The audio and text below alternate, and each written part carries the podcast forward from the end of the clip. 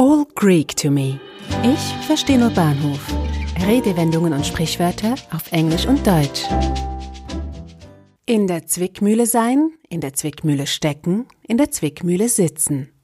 To be between the devil and the deep blue sea. Zwickmühle wird im Englischen mit Dilemma übersetzt.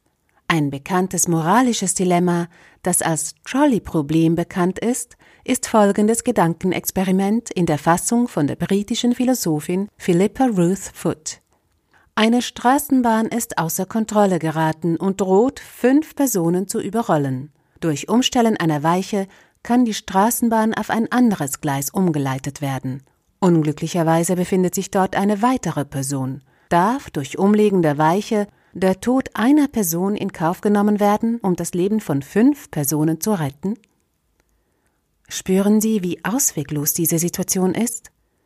Dann befinden Sie sich metaphorisch gesehen in einer Zwickmühle. Im Englischen gibt es hierfür unter anderem den Ausdruck to be between the devil and the deep blue sea. Die deutsche Redewendung ist seit dem 15. Jahrhundert bekannt und lässt sich auf das uralte Brettspiel der Mühle zurückführen. Schafft man es im Spiel, eine Mühle zu bilden, das sind drei nebeneinander liegende Steine der eigenen Farbe, dann darf man dem Gegner einen Stein abnehmen. Schafft man es, eine Zwickmühle zu bilden, ermöglicht dies dem Spieler, in jeder Runde eine Mühle zu öffnen und zugleich eine andere zu schließen. Der Gegenspieler hat dabei keinerlei Möglichkeit, das Bilden der Mühlen zu verhindern. Wer erst einmal in eine Zwickmühle geraten ist, muss Stein um Stein hergeben und wird zwangsweise verlieren.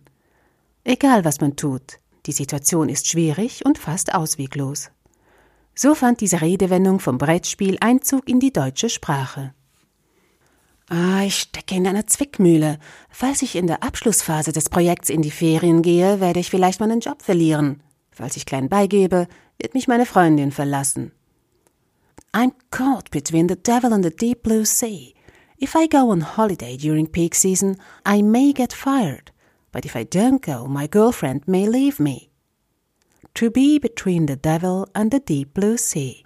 Wie dieses Idiom entstanden ist, ist nicht genau belegt. Zum einen gibt es die simple Theorie, dass mit Devil ganz einfach der Teufel gemeint ist und der Ausblick zwischen Teufel und dem nassen tiefen Meer wählen zu müssen, ist schon unangenehm genug. Eine andere Theorie besagt, dass die Herkunft aus der Seefahrerei kommt.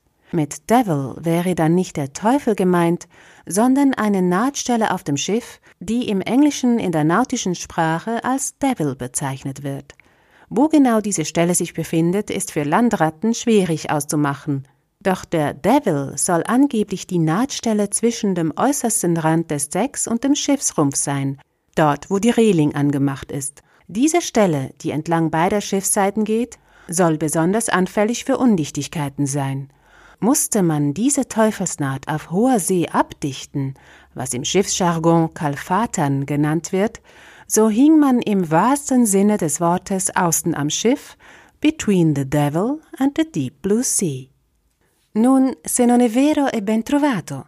Mir gefällt diese Variante über die Herkunft der englischen Redewendung. Meine Zwickmühle heute ist es, mich zwischen Tiramisu und Crème Caramel entscheiden zu müssen.